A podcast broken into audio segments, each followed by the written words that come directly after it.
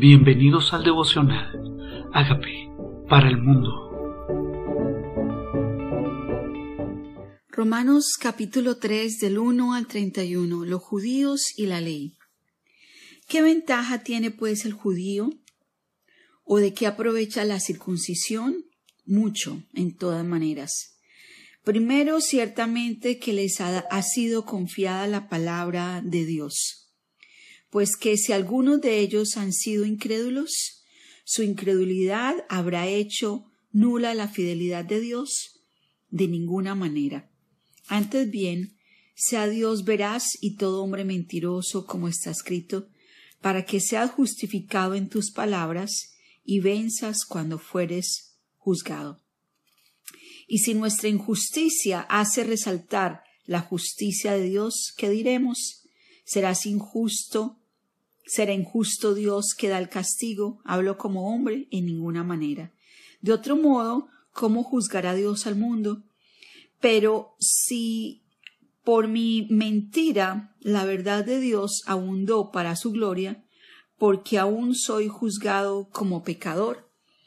Y si, y por qué no decir como que se nos calumnia y como algunos cuya condenación es justa afirman que nosotros decimos hagamos males para que vengan bienes.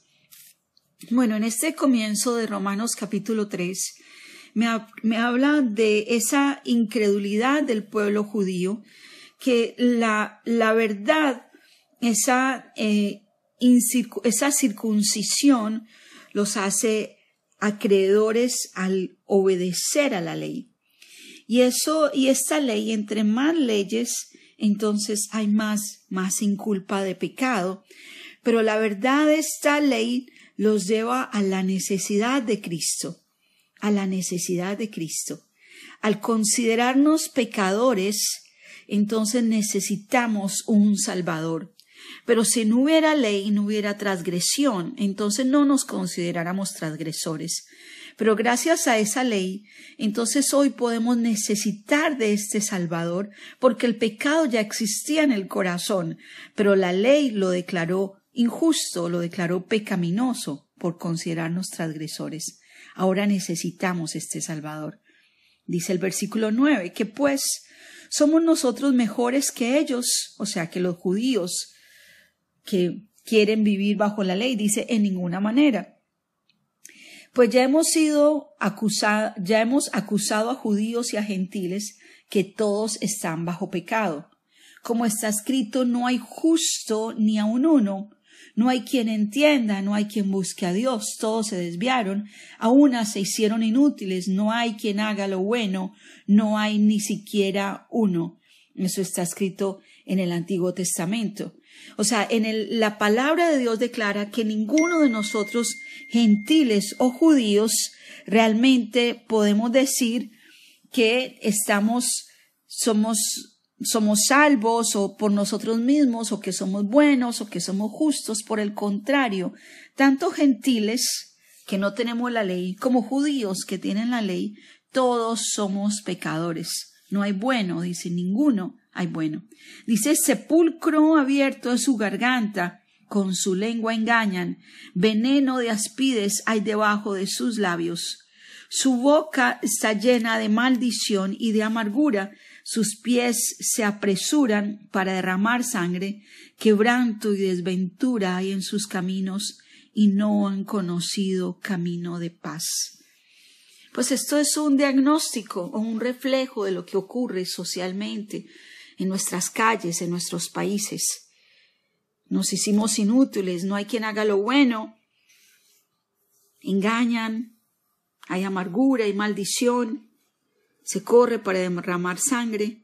Esto que está escrito es el diagnóstico no solamente del pueblo de Israel, realmente habla de todo lo que nosotros generacionalmente hemos hecho y cómo nuestra sociedad se ha convertido en personas que no han conocido a Dios por tanto no han conocido paz. Dice, no hay temor de Dios delante de sus ojos. Pero sabemos que todo lo que la ley dice, lo dice a los que están bajo la ley, para que toda boca se cierre y todo el mundo quede bajo el juicio de Dios. ya que por las obras de la ley ningún ser humano será justificado delante de él, porque por medio de la ley es el conocimiento de pecado. Claro, si no existiera ley no sabríamos que mentir es pecado, si no existiera ley no sabríamos que robar es pecado, pero la ley le da nombre a lo que hacemos y por esa ley conocemos que estamos en pecado. Pero ahora, aparte de la ley, se ha manifestado la justicia de Dios, testificada por la ley y las profetas, la justicia de Dios por medio de la fe que es en Jesucristo, por todos los que creen en Él, porque no hay diferencia, por cuanto todos pecaron, están destituidos de la gloria de Dios. O sea, judíos y no judíos, todos somos pecadores, todos fuimos destituidos de su gloria, pero ahora si creemos en este Jesucristo, esa justicia es para nosotros.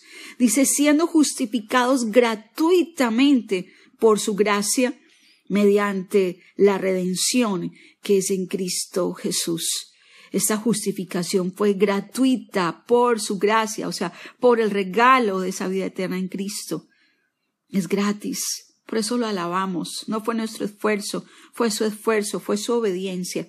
Y dice este 25, a quien Dios puso como propiciación por medio de la fe en su sangre para manifestar su justicia a causa de haber pasado por alto en su paciencia los pecados pasados, con la mira de manifestar en este tiempo su justicia, a fin de que Él sea el justo y el que justifica al que es de la fe en Jesús.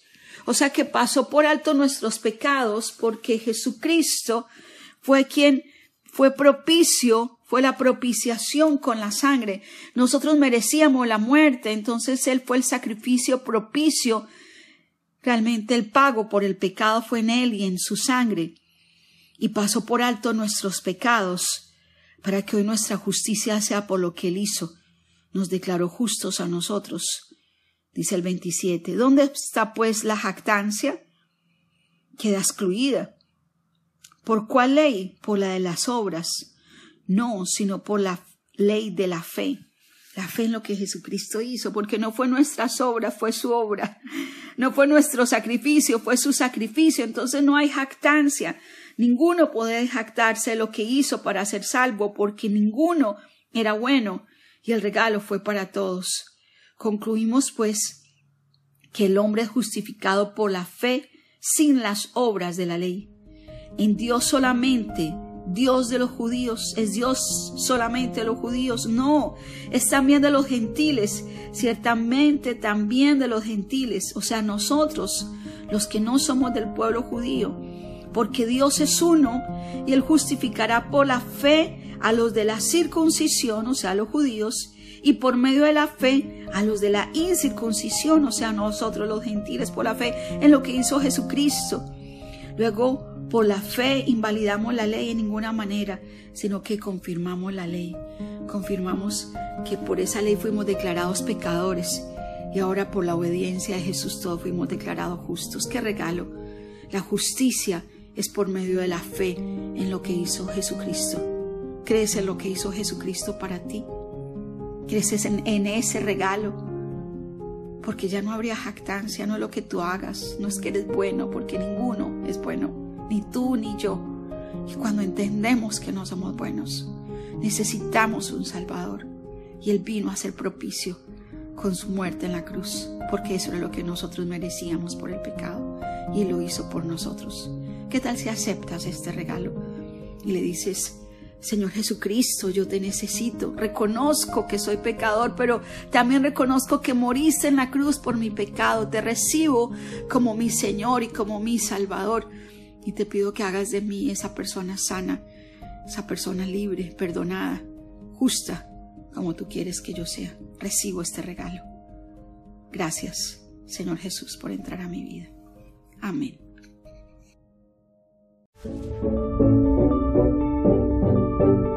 Amigos, queremos que usted sea parte de esta obra que estamos haciendo a través de Agape para el mundo y que este mensaje de Jesús llegue hasta la última de la tierra. Si quieres donar en nuestra página web puedes hacerlo en agapeparalmundo.org o también a través de Cele en agapeoficial.gmail.com. Dios bendiga tu generosidad.